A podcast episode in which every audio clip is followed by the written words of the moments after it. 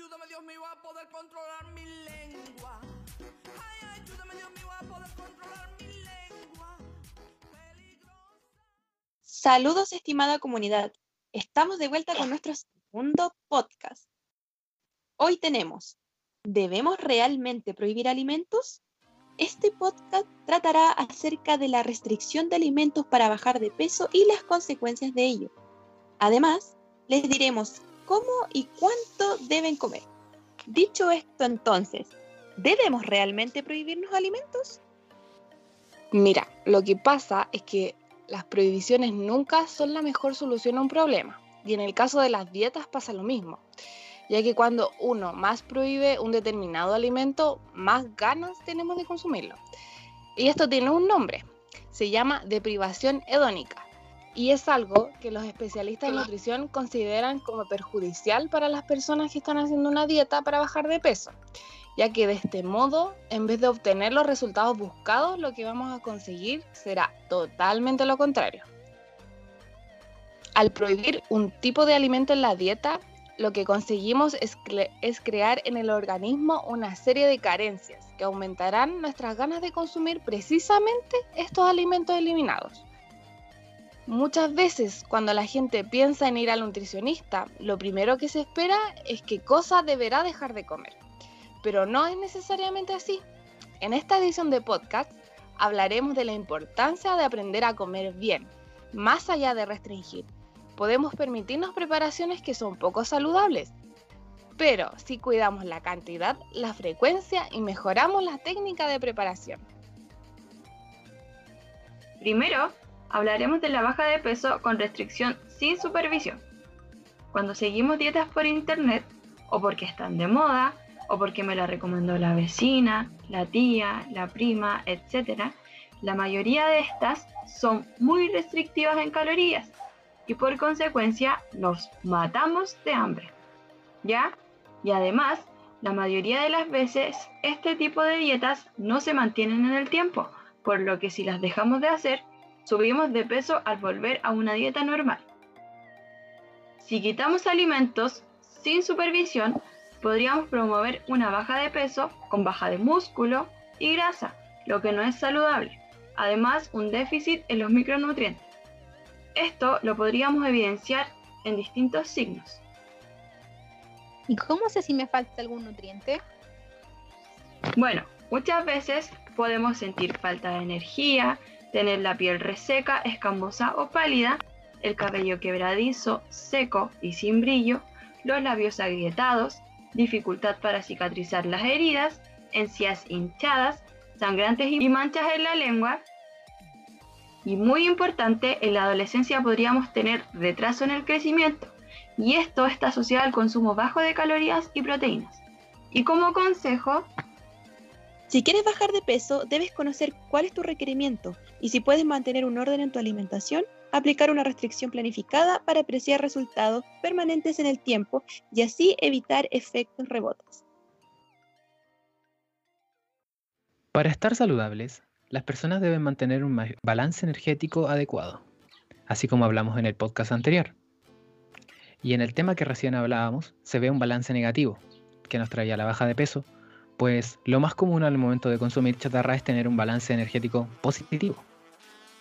Es decir, las energías excedentes de calorías favorecen una subida de peso aumentando el tejido adiposo, pero también el músculo. Esto también sobrecarga órganos vitales como el hígado, el corazón y el páncreas, comprometiendo las funciones de cada uno de estos. Y hay estudios que relacionan la deprivación de alimentos con sentimientos y emociones negativas que nos puede llevar a sufrir el síndrome de comer por atracones.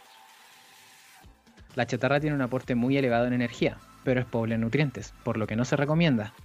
Pero siguiendo una vida sana, comer chatarra no tendría un mayor impacto, pero hay que bajar la frecuencia al mínimo y mejorar las preparaciones. Por ejemplo, podemos utilizar menos sal, reemplazar el azúcar, no utilizar o reducir la cantidad de aceite, como hablamos en otros podcasts, y utilizar otras preparaciones, como por ejemplo la cocción o la plancha. De esta forma, podemos preparar chatarras un poco más saludables, entre comillas. Y si las preparamos en el hogar, vamos a conocer los ingredientes de lo que están hechas, es mucho mejor que comprar alimentos ultraprocesados, que están llenos de aditivos. Para mejorar las técnicas hay muchas formas, y hoy en día es una corriente popular el preparar cosas ricas y saludables. De hecho, tenemos disponibles en el Instagram ya recetas. Estás cordialmente invitado a revisarlas y compartirlas. Recuerda buscarnos como nutrición.emo. Distribución del plato saludable. Querido oyente, imagina un plato redondo plano. Mentalmente, parte la mitad del plato y llénala de verduras. La siguiente mitad también pártela en dos partes iguales. Una, replétala de algún alimento proteico como pollo, legumbres, carnes, pescados, huevos.